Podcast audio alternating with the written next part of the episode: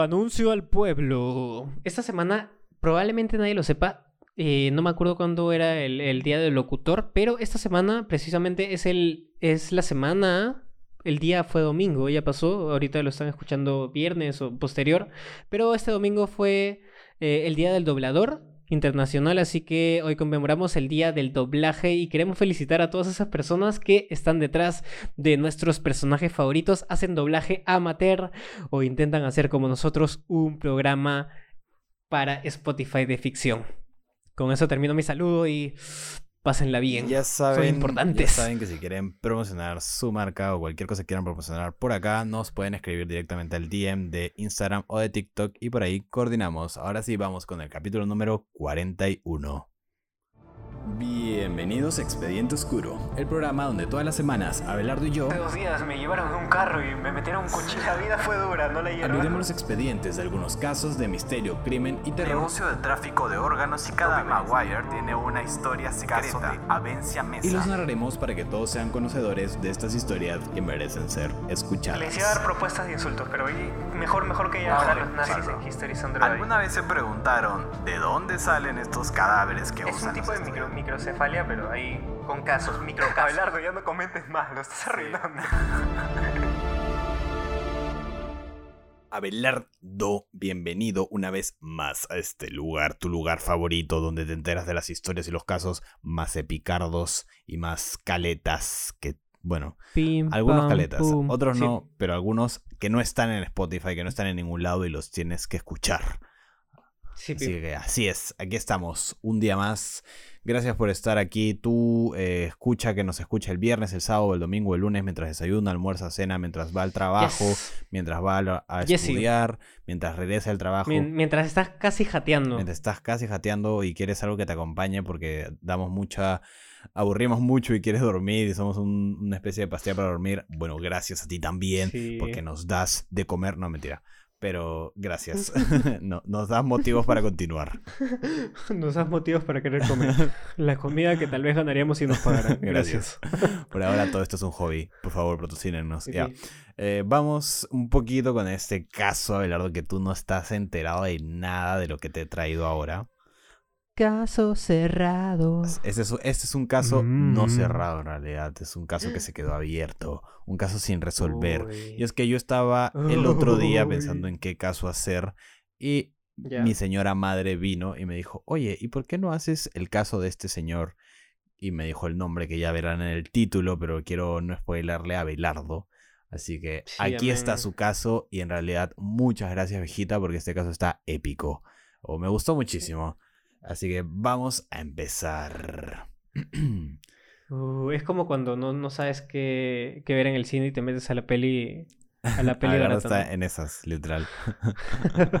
Pero esa peli, va, la esa peli barata que luego te sorprende y dices, mierda, valió la pena. Sí, sí, sí. Bueno, existen casos que todos recordamos y también existen otros que no recordamos, pero que nos contaron cuando éramos niños, nuestros padres o nuestros abuelos, porque ellos sí los recuerdan.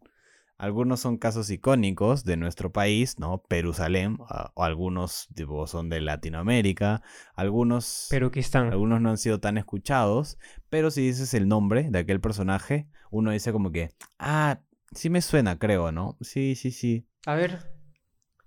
luego, luego, luego. Pero yo hablo de los casos en general, ¿no? Como, como Rutalía, por ejemplo. Rutalía es ese caso en el que tú dices, hoy he escuchado el caso de Rutalía y dices... Suena cantante en la primera, suena me cantante. Suena el nombre, pero no, no me acuerdo del caso. Bueno, eh, ya está acá en Antena Oscura, por si lo quieres escuchar, está completito. Eh, bueno, luego hay, yo he puesto que hay otro nivel de casos que son los ah, casos que están entre los que así no queramos, si te los mencionan, tipo, te suenan, ¿no?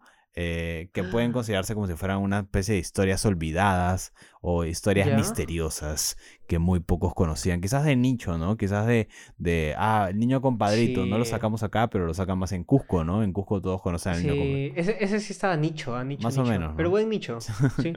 bueno, el caso de este episodio está en la lista de casos que tus padres y tu abuelita sí recuerdan, pero que no se acuerdan si es que los haces recordar. No sé si me entendiste mi ah, analogía hablando abuelita, una vez le dije a mi, a mi tía abuela que tenía un podcast y me mandó todo, un montón de audios contando mis historias. Sí, yo justo eh, después de investigar este caso, fui a la casa de mi abuela que no iba hace un tiempo y me puse, le puse a contar de este caso y todo, mi tía abuela, mi abuela, mi tío, todos estaban como que, ay, sí, que este caso. Y, y aunque no lo creas, mi tío conoció a, a este personaje. Así es, estuvo porque... Ni cagada. Yo me enteré ahí como que, ¿what?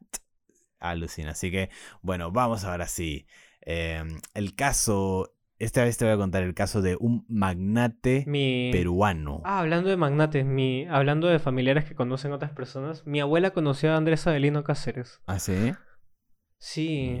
qué honor. O sea, mi, bisabuela tenía, tenía algo con él, pero no, no era romance, era como un, cariño de amigos. De, amigos, ¿no? Ajá, de amigos de colegio, amigos de, niños. no existe. Tú qué sabes que serás descendiente, Belardo. Ay, ay. La herencia de los fifius. bueno, el caso de esta noche, o bueno, día, tarde, mañana, lo que sea, es el caso de un magnate peruano que fue misteriosamente asesinado y que su historia dio paso a varias teorías de lo que se considera hasta ahora como el crimen perfecto. Así que pónganse cómodos, que a continuación abriré el expediente oscuro del misterioso asesinato de Luis Banquero Rossi, un millonario peruano con más enemigos de los que él conocía. Rossi. Así es, Luis Banquero Rossi se llama nuestro hombre. Él nació en Tacna, es tagneño, y nació el 11 de octubre de 1929, o sea, hace tiempo. ¿A ti sí te sonaba cuando te lo dijeron? Nada, a mí nada. A mí, a mí el Rossi me suena, pero creo que es porque es común. Es un apellido italiano común, sí. Bueno, sus padres fueron Juan Luis Banquero y Florentina Rossi. Ambos eran de origen italiano, si no me equivoco, ambos eran genoveses. Y eh, vinieron a Perú como inmigrantes y tenían un negocio familiar que era una pequeña bodega de vinos y de aguardientes que se llamaba, la bodega se llamaba El Carrión. El sueño del padre de Luis eh, es que su hijo heredara el negocio familiar, pues, ¿no? Como cualquiera en los años 1930, ¿no? Que quería que todo se, se deje en familia. Sin embargo, la madre de Luis era un poco más progre, al parecer, porque quería que él estudiara alguna carrera universitaria. Y bueno, justo en esta época es donde estamos en este momento de la historia, que era una disyuntiva entre estudiar o no estudiar, porque estudiar era poco común, ¿no? Estudiar una carrera universitaria era algo nuevo, algo costoso, ¿no? Sí. Y... Me, me, hiciste acordar algo. Hablando de esto de pasarse de generación y que y que los hijos no estudiaban si no heredaban la carrera y el viejo les enseñaba a todos. Eh, el, el, papá de mi abuelo, de parte de papá, el papá del papá del papá. Tu bisabuelo. Hablando de tátaras, obvio. Ajá. Eh, tuvo como que de las primeras empresas de, de couriers eh, que existieron acá en el Perú. Ala. ¿Y ese don, ese don fue asesinado. ¿Ah, sí? Uy, sale su caso. Porque, o sea, la, leyenda de, de, este, o sea, el familiar dice que eh, varios trabajadores se hicieron el complot para armar una escena del crimen donde él moría. Ah, y nunca se Por su propia mano. No, nunca se descubrió. Y, eso se confirma porque el, el, que se supone que todo, toda la familia sabía que era el asesino, al final se quedó con su empresa. Estás hablando de tu familia, ¿no, Abelardo? De, mi familia. Los Arellano. Los Arellano. Wow, quizás tenemos un caso prometedor para la antena. Sí, sí, sí. Investígate un toque y ahí acá lo hago un guion. el don, don Arellano Zapatero. Don Arellano Zapatero, el magnate de las empresas de courier. Pero bueno, continuando con nuestro señor Luis Banquero Rossi, como les dije, el sueño de su padre era que él heredara el negocio, pero su madre más progre quería que estudiara, ¿no? En esta época era esto una pequeña disyuntiva porque era raro que la gente hiciera carreras universitarias y colegio y eso, ¿no? Así que fue así que doña Florentina, la madre de Luis, habló con su hermano Benito, así como Bad Bunny, Benito, Benito, para que acogiera a su hijo Luis en su casa y estudiara alguna carrera en la ciudad de Trujillo. Acá ya se mudó mm. de Tacna a Trujillo y Trujillo obviamente era una ciudad bastante más grande que Tacna en ese momento, ¿no? Mm, Benito. Entonces Luis a sus 17 años, recién salido del colegio, así chibolín, inició sus estudios en el año 1947 y estudió eh, ingeniería química en la Facultad de Química Industrial Así que quería ser un ingeniero con, con aspiraciones. sí, sí, sí. Bueno, fue desde aquí que se pudo ver la mentalidad de tiburón que tenía Luis, ya que durante su época de universitario empezó diversos negocios y actividades comerciales. Su talento como vendedor hizo que la empresa de lubricantes, pero lubricantes para maquinaria, tranquilo, la empresa de lubricantes Manucci lo contratara y poco tiempo después eh, se hizo socio de la empresa, o sea, eh, inversionista, mayoritario, accionista, ¿no? Eh, y con esta empresa, con Manucci, iniciaría el imperio de Luis, quien rápidamente vio una oportunidad de negocio en una fábrica de envasados de pescado en Chimbote. Cuando la ves ya está, cuando la ves ya está. Y cuando sabes la fórmula ah, y, en estos años también era como el, primer creativo era literal el primero de todos, ¿me entiendes? Sí, sí, Acá tú dices, ay, mira, voy a comprar una fábrica abandonada. Y es como que hay 45 fábricas abandonadas que ya fueron compradas alrededor. Literal, fórmula para ser millonario. Viajas en el tiempo, todos son más idiotas y te vuelves millonario. Gracias. Exacto. Este, bueno, Luis era descrito como un gran, un gran empresario, una persona muy sociable y respetada. Y como que el joven cuando ya tenía 20 años era pues un ítalo peruano apuesto de metro noventa. Un, lapadula. No, men, este men era alto, medía en metro noventa, pesaba 100 kilos. Entonces es, era es el lapadula. Sí, macetón. Ítalo peruano. Y con un gran carisma. O sea, era el hombre ideal en el momento ahí en Chimbote. Para todas las chimbotanas. Lapadula. Era un Lapadula en los años 30, 40. Lo logré, convencí a Jorge. Rápidamente transformó esa fábrica de envasados en una planta ya de procesamiento de harina de pescado. Y en, ¿En, ¿De qué año estamos hablando? Esto debe haber sido aproximadamente en 1950, ya iniciando los 50. Entonces... Mi, abuela, mi abuela en los 60, 70 también tuvo una fábrica. Sí, mi abuelo... También de parte de papá. E, era, era usual, o sea, entre los emprendedores. Mi tío conoció a este men al parecer. O sea, yo supongo, porque mi, abuela no me dio más detalle, pero porque mi abuelo también trabajaba en, en este lugar, en, Chimbote, y tenía su propia pesquería de mariscos, mi abuelo. Ah, ¿era en la competencia, ¿lo sí? No creo, porque este men era más de pescado y mi abuelo era más de mariscos. Pero... son diferentes rubros, pues, son diferentes rubros. Los que venden plumones y lápices. Y lápices, ajá. Correcto. Por ahí, ¿no? Eh, mi abuelo sacaba unos, langostinos y unas oh, langostas buenardas. Pero bueno, eh, como les digo... hablando de mar, o sea, tú, tú, tú, o sea, no sé si tienes esta, este ideal de vida de alguna vez en tu vida ir a pescar alta mar, por lo menos unita. Uy, sí, sería genial. Sería muy genial, sí.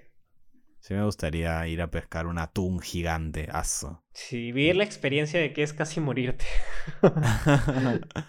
Pero bueno, rápidamente ya transformó su, su fábrica en una planta. Y hasta aquí todo bien, ¿no? Tenemos la historia de un joven de aproximadamente ya 24 años, ¿no? Apuesto, italo-peruano, alto, de 100 kilos, metro 90, la chapao. La padula, pero de metro noventa. que con mente de tiburón ya empezó a generar riqueza. Sin embargo, si hubiera sido cualquier empresario, entonces su caso no sería tan famoso, pues porque habían varios empresarios en ese momento, más o menos como él, ¿no? Sin embargo, Luis Banquero Rossi no se acomodó siendo uno de los pequeños empresarios millonarios, sino que él quería más, más y más y más. Era un soñador y ambicioso empezó a adquirir fábricas por toda la zona pesquera que se conoce como Chimbote hoy en día y en ese entonces también. Eh, y para los que no son peruanos, porque hay que hacer el contexto, o para los peruanos que no conocen Chimbote ya también, pues Chimbote es aquella ciudad portuaria ubicada al norte, que es cuando estás en la carretera, estás pasando y dices, huele a pescado. Como que huele a pescado. Ajá, literal. Lo próximo que ves es bienvenidos a Chimbote. Es de Chimbote. Chimbote está, está por Cerro Azul, ¿no? Cerro Azul Cañete, no sé. No, por, el otro, lado, ¿no? es al norte. No, no, he ido, no he ido nunca al norte de Lucina. No, no. ah, bueno. Bueno. Eh, Luis Banquero Rossi poseía en un momento el 93% de la producción de pescado en el Perú. 93, o sea, él tenía el monopolio. ¿Tú te imaginas tener el 93% de lo que se produce de pescado? ahorita no es posible tener ni siquiera el 10. Y eh, imposible. Y tener el 10 es, eres recontramillonario. Claro, es el accionista peligroso, el que lo tiene todo. Entonces, al poseer el 93% de pescado, este señor también poseía el 93% de los pescadores. Y, y, valerte spoiler, Chimbote eran todos pescadores, así que tenía, el men tenía su apodo por ser algo así como que... Uy, sí, su apodo está más abajo, es, ah, es, el apodo, vas a ver. Este, entonces él poseía como, por así decirlo, el 93% de los chimbotanos, que era toda su población, 9 hombres de cada 10, casi, casi 10 hombres de cada 10, era, le, trabajaban para él. O sea, eh, eh, Chimbote era, era de él, literal. era una ciudad que era de él. Chibolito, chibolito. Sí, tenía 26, 27 años. Eh, ya cuando estaban en los años 60, ya cuando ya era más treintón, ya hizo su plan masivo se le ocurrió bien en visionario, ¿ah? ¿eh? Atún enlatado. No, no, espérate, no te vayas tanto. No, pero ya estaban, ya estaban enlatando atún. Claro. Eh, se le ocurrió construir casas, escuelas, centros de salud y hizo crecer a Chimbote increíblemente. Ana Chimbote de pueblo se fue a ciudad y todo era, era para, para ellos. Bravo por mi pana. Es como el McDonald's de los peruanos. este señor creó, creó eh, la ciudad de Chimbote. Y todos lo querían, todos querían a Luis, obvio, ¿no? Era ¿tiene alguna estatua por lo menos chiquitita en Chimbote? Buena pregunta. ¿O algún reconocimiento o alguna calle en su nombre? Tal vez, ¿no? Fijo, estoy, estoy 100% seguro que debe tener. O sea, es fija. Eh, literal, hizo que el pueblo chimbotano tuviera trabajo, educación y salud. Sí. Y creciera y creciera y daba, y daba pescado. Vendiendo día Chimbote es uno de los terminales pesqueros más importantes del Perú. Pero bueno, mientras que Luis seguía llenando sus bolsillos, hasta el punto, ojo, a, ah, ojo, apareció en el top 60 de las personas más adineradas del mundo. ¿Del mundo? Tú, o sea, suena 60, suena un montón, pero escúchame, el top 100, el top 100, eh, eh, el, número 99 del top 100 tiene más dinero que creo que el PBI peruano. Así que este men está en el top 60. El número 100 era Mr. Beast. Y, el, 70 era, era mi causa Musk. El 60 era... era ah, y Luis Banquero Rossi llegó a ser el top 60. O sea, ok. Entonces, durante los años 60 también realizó varios otros negocios. Ya empezó a diversificar, porque un buen negociante, un buen empresario sabe que no puede estar solo en un sector porque es peligroso, ¿no? Sí. Entonces, se, que, se quiso meter a la prensa y fundó dos diarios. Uno que es Correo, que todos, bueno, la mayoría pero nos conocerán correo. comercio. Y el otro que es Ojo, que también, O, sea, ambos los compró el comercio posteriormente, pero él lo fundó, Luis Banquero Rossi. Eran sus diarios. Y eh, también fundó la empresa de enlatados que también quizás conocen, que se llama Florida. Ah, mierda. Ajá, es el que puso los cimientos de un montón de huevadas en el Exacto, o sea, uno no sabe, pero este men es un maestro. Ajá. Eh, y bueno, por esta época todos hablaban de la gran posibilidad de que Luis Banquero Rossi fuera el próximo presidente del Perú, así que ojo con la política. Ajá, y durante esta época y hasta su muerte, Luis tenía algunas mansiones y asistía a una misma cafetería a desayunar en el Hotel Crillón. Así se llama el Hotel Crillón. Eso es clásico. La gente antigua se movía por sus, por sus points. Nunca, nunca iba a otros sitios. Sí, sí, sí. Y bueno, la gente muy adinerada siempre desayuna en hoteles, pues. O sea, también es clásico. ¿En qué hotel desayunaba este señor italo peruano? En el Crillón. Ah, oh, magma se... Fino, fino. de francés. Igual, ítalo. bueno, sus días los pasaba inaugurando cosas, asistiendo a importantes eventos de la aristocracia peruana de los años 70 eh, y ah, últimamente en Lima, ¿no? Ya estaba más asentado por aquí. que era como el Bruce Wayne, pero mejor hecho. Ya, como un Bruce Wayne italiano. Imagínate un Bruce Wayne mezclado con Al ah. Pacino. Uh, algo así. madre mía. Ajá. Y en el papel del padrino todavía. Uy, mamá. Es un padrino, pero un padrino decente. O sea, un padrino sin, sin tanta tanto crimen, ¿no? El padrino era decente, eh, por favor. Bueno, bueno. No criminal. Ah, eh, Luis, otra cosa. Luis tenía. Luis Banquero Rossi tenía una novia con la que estaba ya nueve años y se llamaba Susana Cabieses. Susana, Susana, Susana, Susana, tus besos, tus besos. Hay un montón de canciones con Susana. Ese nombre es malo, ¿eh? Esa, esa, maldita va a hacer algo con el Rossi. Bueno, sin embargo, como yo lo veo, tenían una relación medio rara y medio inestable. Porque casi, eh, Susana casi no aparece en ningún lado mientras investigaba sobre Rossi. Solo es extra. Y era, era bien sabido que Luis, eh, banquero Rossi, tenía amantes. O sea, era un mujeriego el hombre y era un mal, una mala pareja, ¿no? Eh, a pesar de ser un hombre muy adinerado e importante, a Luis no le parecía, eh, o sea, no le, tenía miedo a nada. Él salía a la calle tranquilo en Lima y su apodo por el momento, ojo, ahí viene el alias de Luis, por el cual lo conocían muchos peruanos, era el hombre. Literal, ese era su alias. Él era el hombre. ¿Qué tal, qué tal estatus tienes que tener? ¿Qué tal estatus tienes que tener para que tu alias sea el hombre? Esperaba algo más. Alucina.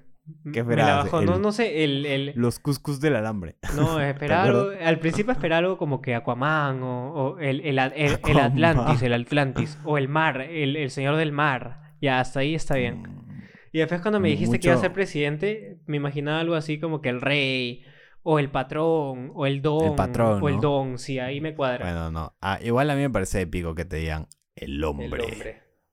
Según cuenta eh, Guillermo Zordic, eh, que es, para los que no sabes es un historiador pero no, en su libro de, él tiene un libro que se llama El caso banquero, el, eh, Guillermo Zordic pone, ¿no? Rossi llevaba los billetes en bolsillos diferentes según el color. A la derecha los de 50 y de 100 y a la izquierda los de 500 y en su chaqueta llevaba los de mil. O sea, este desgraciado caminaba por la calle lleno de billetes en sus bolsillos. Si tuviera plata, lo hago así. Tranquilo de la vida. Yo no, porque tendría miedo a que me maten, ¿sabes? Solo que cuando, tienes dinero estás listo para morir. debió tener algún arma o cosa guardada. No, ese es el problema. El men era demasiado yolo. Ah, bueno. Entonces, de vez en cuando lo acompañaba. Era el hombre. El hombre, exacto. Y de vez en cuando lo acompañaba su eh, Walter, que era su único guardaespaldas y a verse chofer, ¿no? Era el Walter. Era Alfred. Eh, el Alfred de él. No, no, había un men que era el Alfred, que ya lo vas a conocer. ¿El, el quién era? El taxi driver, el, el, no, era el mayordomo, pues, igual que Alfred, el mayordomo de la mansión. No, ya, pero este que es, es, es ¿cómo se llama?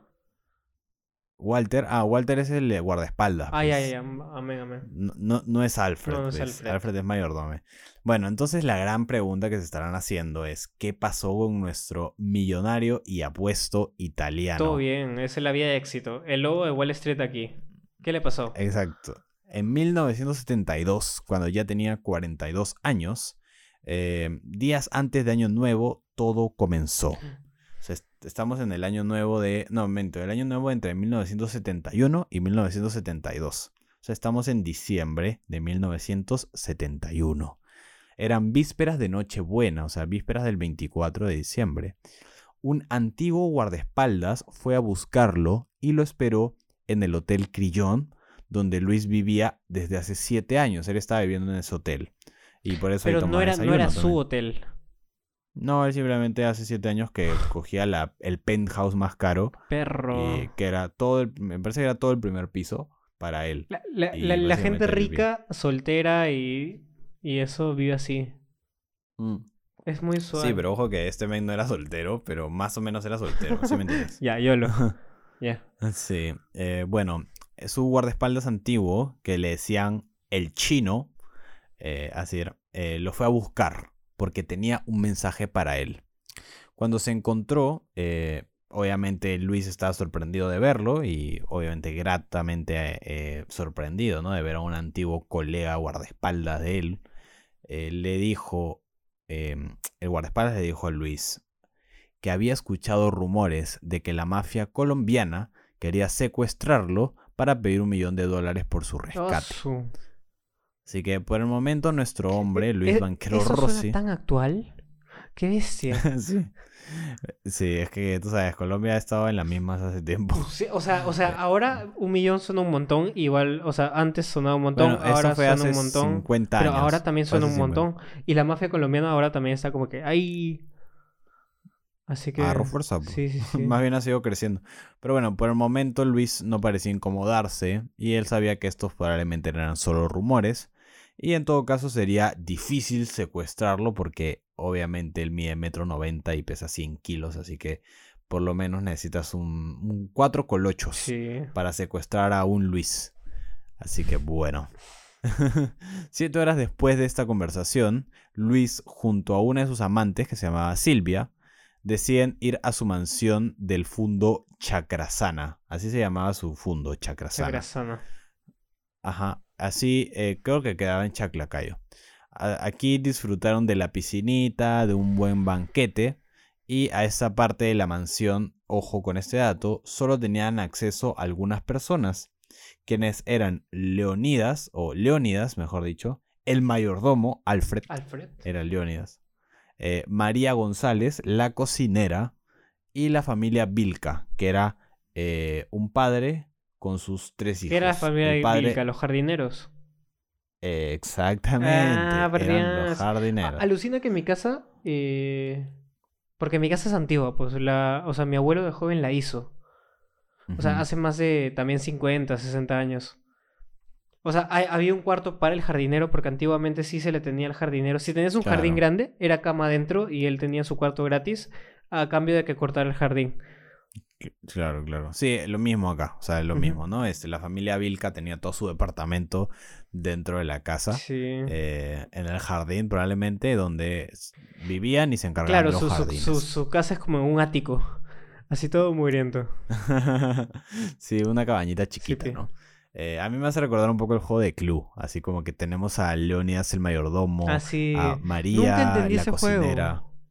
¿No? A mí me encanta, me encanta ese juego. Pero bueno, después del banquete, o sea, acuérdense que tenemos a Luis con Silvia en la mansión. Después del banquete durmieron unas horas y se dice que Luis tuvo una pesadilla en la cual sería asesinado. Según, una crónica que yo leí, este es el punto de quiebre supuestamente en la mentalidad, en la cabeza de Luis, eh, estando sin saberlo él ya a pocos días de su muerte. El 26 de diciembre, un día después de Navidad, Luis y Silvia recién salieron en el Pontiac que tenía Luis eh, hacia la casa de Silvia. O sea, salieron de la mansión y Luis, obviamente caballero, fue a llevar a la bella dama a su casa que para los, los curiosos queda en la Avenida oh. Brasil, una avenida conocida. Eh, como todo un Don Juan, eh, como ya lo dije, la llevó a su casa y luego de esto manejó a casa de un amigo que él visitaba todos los meses, que era un agente de la aduana, que era su amigo, y él iba de vez en cuando a su casita, pues, ¿no? Eso es algo muy clásico, ¿no? O sea, de esa época. Una vez al mes visitó a tal amigo, luego al otro amigo. Como no habían celulares, no había WhatsApp ni nada, era como... Ibas a verlo, Les caías nomás, ¿no? Ajá. Eh, sin embargo, esta vez Luis no iba a visitar y conversar con su amigo, como es de costumbre, sino que fue a pedirle prestado su revólver calibre 38. Así es. Acá, eh, citando de nuevo a Thorndick, que hizo una buena crónica, dijo, Zagarbarría, que es como se pide el amigo, Zagarbarría, lo vio detenerse al filo del jardín, mirar a todas partes y luego apurado ir hasta el auto, arrancar con prisa y desaparecer en la noche. O sea, ¿qué tenemos acá? Un Luis que fue a recoger un arma y se fue nervioso, como si alguien lo siguiera. La paranoia empezó a crecer más y más. El 30 de diciembre, al llegar a la casa de otro de sus amigos, se dice que Luis estaba muy sudado, con la camisa toda empapada, que tenía náuseas y mucho frío. Su amigo le invitó un whisky, ¿no? Para que se relaje. Pero él cuenta que lo último que Luis dijo antes de salir fue: Estoy enmierdado. Palabra curiosa, palabra curiosa. que nosotros no. Está cubierto de mierda. Enmierdado.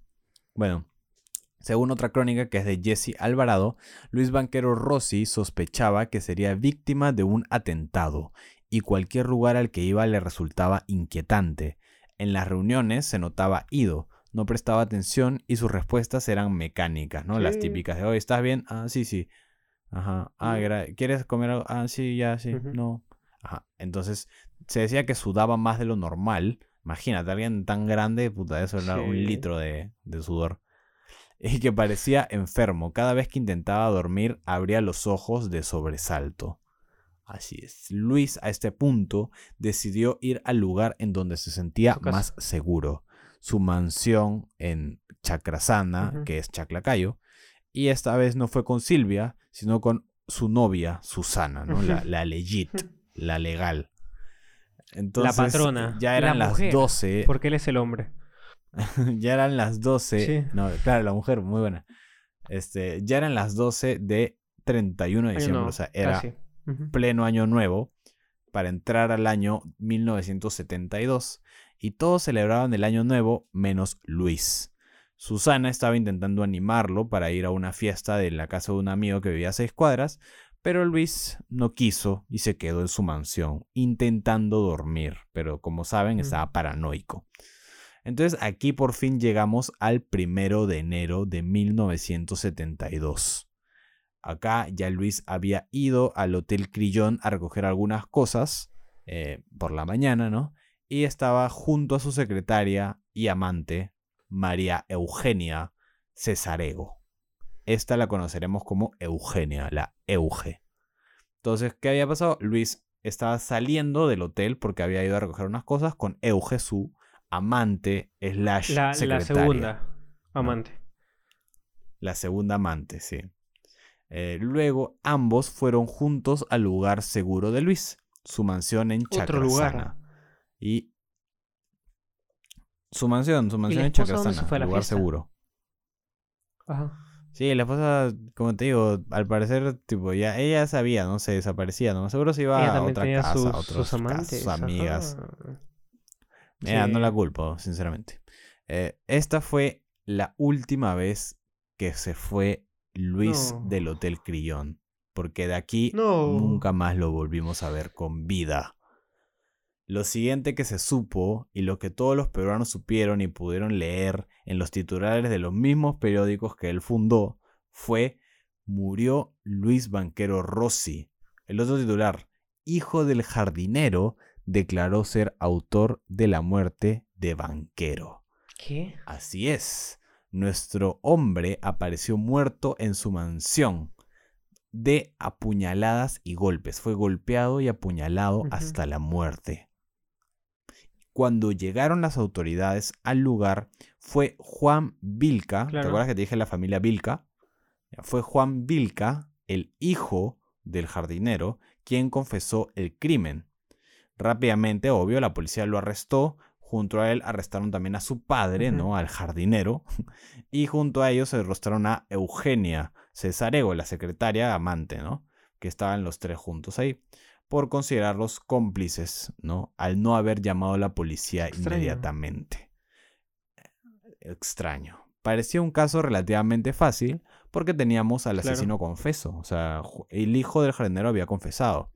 Sin embargo, si hubiera sido tan fácil, yo no estaría aquí contándoles sobre el caso sin resolver del Luis Banquero Rossi.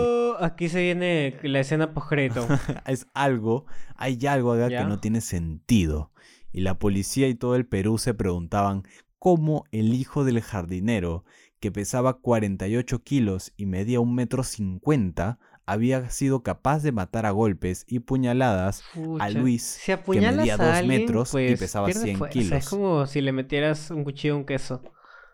Men, algo que es fija es que no es tan ah, fácil matar a alguien, es bien difícil.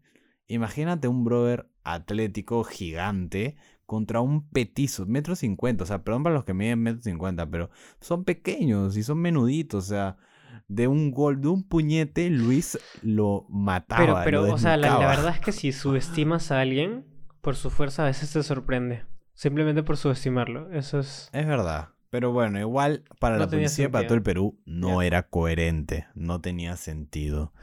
Y fue por esto que Eugenia y Juan, ¿no? Ambos, la amante y Juan, salieron impunes cinco años después, porque no se podía demostrar su culpabilidad.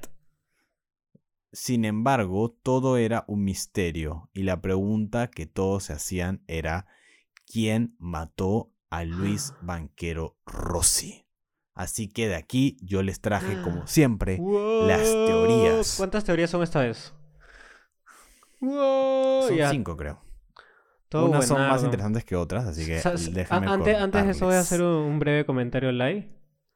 Cuando dijiste Juan, me, me recordó a, a, alguien. ¿A quién? Ajá, el, el viejo de un amigo, eh, una, una paloma se, se posó en su jardín una vez y hasta ahora sigue con él. Es su palomo y se llama Juan. y vive con él. Es una paloma normal que siempre lo mira y siempre está con él y lo persigue. Ala, bueno, qué, qué épico, ¿no?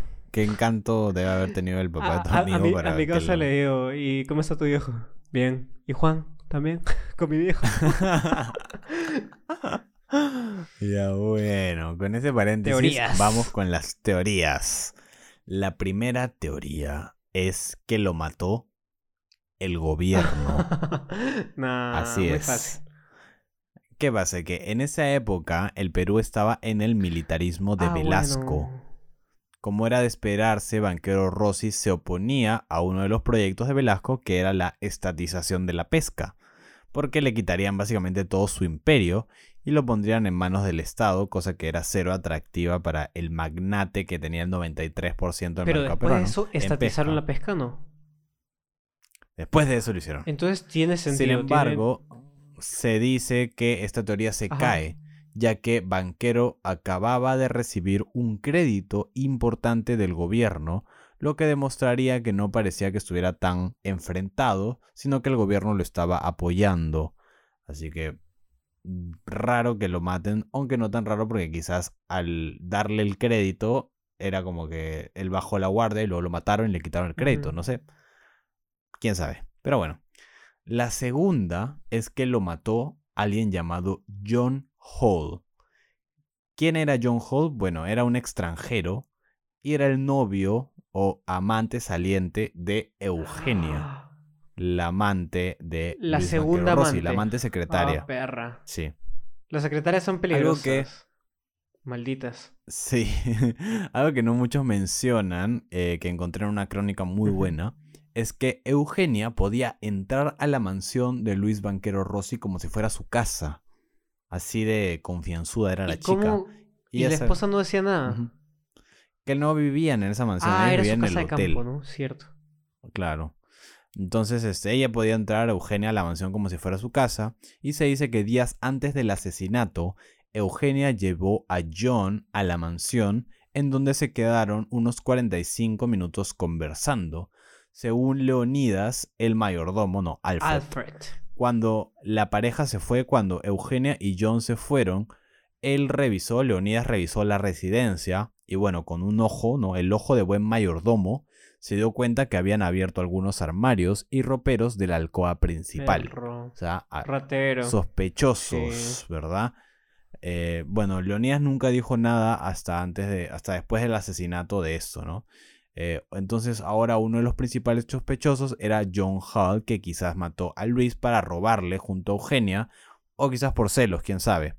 Sin embargo, las pruebas no aportaron información sobre esto porque la mansión tenía dos alarmas, una exterior y una interior, y hubiera sido raro que John Hall se hubiera metido así nomás.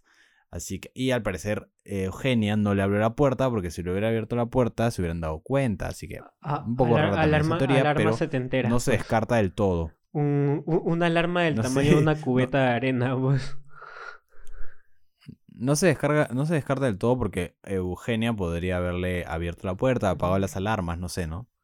Eh, o incluso, que es la siguiente teoría más o menos, eh, Juan Vilca, podría haber estado implicado junto a Eugenia y Eugenia le hubiera, dicho a Juan que apague las alarmas, ¿no? Y le abre la puerta a John. Pero bueno, o sea, esta teoría más sale porque John Hall, que era un extranjero, eh, era chileno, inglés, una cosa así, eh, sí era más eh, grande. Rivalidad, era rivalidad Chile, pero alguien, por siempre. Si alguien le hubiera podido tirar quizás unos golpes a, a Luis Banquero Rossi, era él más que Juan Vilca, ¿no? Pero bueno, las otras dos teorías tienen que ver con el supuesto asesino confeso, el hijo del jardinero Juan Vilca. La primera dice que Vilca fue contactado y extorsionado por la mafia mm. colombiana para realizar el asesinato. O sea que en realidad él no lo quiso hacer, pero la mafia colombiana lo obligó y que también lo obligó a confesar que si no lo mataban o a su familia. Eh, y lo segundo es que todo fue un plan de Eugenia, eh, Eugenia hizo este plan para que Juan Vilca matara al banquero Rossi. Y, Esto suena... No sé por qué todas estas teorías me suenan a, un robo, a la planificación de un robo. Sí, Puede ser, ¿no? Algo así. Suena club. Sí, también. Bueno, sin embargo, habían dos inconvenientes. El primero es que no se entendían los motivos que podría tener Eugenia para asesinar a Luis, porque al final no robó nada después y, y también hubiera sido un poco básico de alguien muy novato robarle a tu amante justo cuando estaban solos en la casa. Era como un poco obvio, ¿no? Sí. Así que también a la policía no le, no le convencía. Y luego el segundo que ya mencioné. Juan Vilca no podía matar a alguien que pesaba el doble y medía el doble que él, ¿no? Entonces era improbable. Así que eh, había otra teoría de la mafia italiana, ¿ya? Pero esa era más, verde todavía. el padrino, el padrino. Bueno, la teoría... O sea, la mafia colombiana en ese tiempo era Pablo Escobar, ¿no? ¿O no? No, la mafia colombiana es otra cosa. Pablo Escobar era ah, narcotráfico ah, colombiano. es otra cosa. Va, capiche. La teoría que dejé para el ah. final es una de las más conocidas y sé que es una de las más interesantes Jorge para se ha hecho tantas teorías que parecen postcréditos de qué? De Deadpool.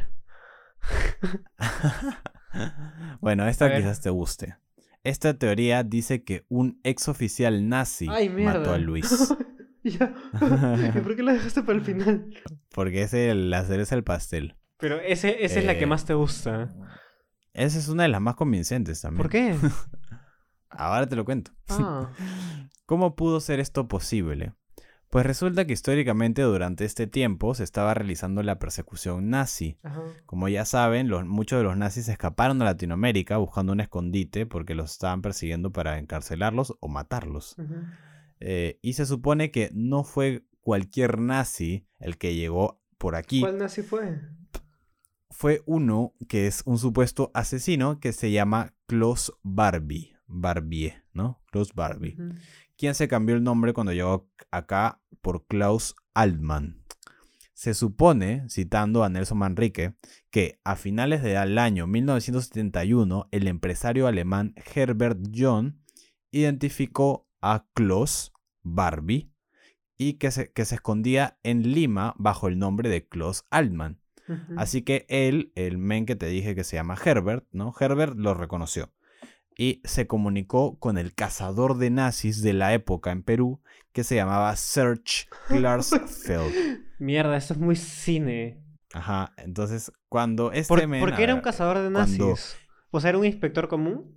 ¿O qué? No, habían, habían cazadores de nazis, había gente que se dedicaba a, o sea, mandados también por Alemania a buscar a los nazis en Latinoamérica, pues. Y eran como diplomáticos, por así decirlos, ¿no? Entonces, uno de ellos era Serge, ¿ya? Y un otro alemán que se llamaba Herbert lo identificó, identificó a Klaus y dijo, ¿sabes qué? Klaus Barbie está en Perú, está en Lima, así que llamó a Serge y le dijo, Serge está en tu zoo, no está en tu zona. así que le entregó los datos precisos. ¿Y qué sucede? Que Serge era amigo de Luis ah. Banquero Rossi. Y Luis Banquero Rossi se enteró y ayudó a Herbert eh, a hacer esta carta.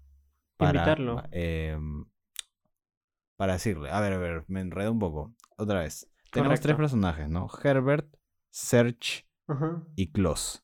¿Ya? Eh, Herbert fue el que se dio cuenta de que Klaus estaba en Lima. Así que mediante una carta se lo dijo a el men que era cazador de nazis, ¿ya? Entonces, esta carta fue firmada por Serge, perdón, por Herbert y por Banquero Rossi. ¿Ya? Y fue así que eh, se supo que Klaus estaba en Lima, etc. Y la cosa es que lo más probable es que Klaus, el nazi en Lima, haya, eh, se haya, haya, sabido de esta relación entre Banquero Rossi y que sabían dónde estaba junto a los otros menes que mencioné. Así que quizás es un poco enredado, no debería ser tanto, creo que repetirlo cuatro veces ayuda. Pero aguanta, ¿y, los testimonios de la secretaria y los, los del jardín, cuáles fueron? La secretaria del jardín, en realidad testificaron eh, que, o sea, que fue el men, Juan Vilca, ¿me entiendes? La secretaria dijo que fue Juan Vilca, Juan Vilca dijo que fue él, Así que no hubo mucho que investigar. O sea, fácil, el nazi le, eh, metió tanto terror que... No, no, no, es que espérate. Se supone que al enterarse, cuando el nazi se enteró de que lo habían acusado, para que no pudieran decir realmente en dónde estaba, porque en la carta solo decía que estaba como que en tal lugar y tipo Elmel estaba huyendo y no querían que le sigan sus pasos. Entonces Klaus decidió asesinar a Luis. Así es. Tiene más sentido, entre comillas, para algunos, porque este men Klaus no era cualquier persona, no era cualquier nazi. Era el nazi. se supone que este men tenía como que la habilidad, podría haber tenido la habilidad de penetrar la mansión eh, a hurtadillas y eh, ser capaz de en una misión, por así decirlo, tipo militar, matar eh, a nuestro men a golpes y a puñaladas. Klaus, como les dije, no era cualquier nazi. Este hombre era conocido como el carnicero de Lyon y era uno de los oficiales más importantes del Tercer Reich. Trabajaba para la Gestapo y se dedicaba a torturar franceses y se dice que incluso se codeaba directamente con Hitler. O sea, tenemos acá al carnicero de León en suelo peruano, que fue el posible asesino de nuestro men banquero Rossi. Así que así es. Se dice que después de, de, matar a Luis Banquero Rossi escapó a Bolivia y se sabe que en 1983 lo arrestaron y fue condenado a cadena perpetua por 41 asesinatos de niños y en total 480 personas asesinadas o extraditadas. O sea, este men había matado a prox 500 personas. Y... No, miento, perdón, 1500 personas entre extradiciones y asesinatos. No, espérate, ¿cuánto es 840 más 40? Ah, no. 900. 900 es un montón. Pero igual es 900 personas, tipo. es un montón de gente. Em, pero bueno, como escucharon anteriormente, y lamentablemente para la familia de Luis Banquero Rossi y para él, ninguna de estas teorías pudo ser comprobadas. Y Eugenia y Juan, eh, que solo se quedaron 5 años en cárcel, fueron liberados impunes, o sea, con sus casos completamente vacíos por falta de pruebas. El Perú estuvo de duelo por Banquero Rossi, pero nadie sabía qué había sucedido aquella noche, así que lo recuerdan como el crimen perfecto. A raíz de su muerte, varias empresas de rubro pesquero cayeron porque lo necesitaban. Y Velasco aprovechó ahora sí para estatizar la pesca. Muchas teorías. Eh, algunos herederos se quedaron con lo poco que le dejó, les dejó Velasco, algunos herederos de Rossi. ¿Y, lo de los diarios? Eh, de Banquero Rossi.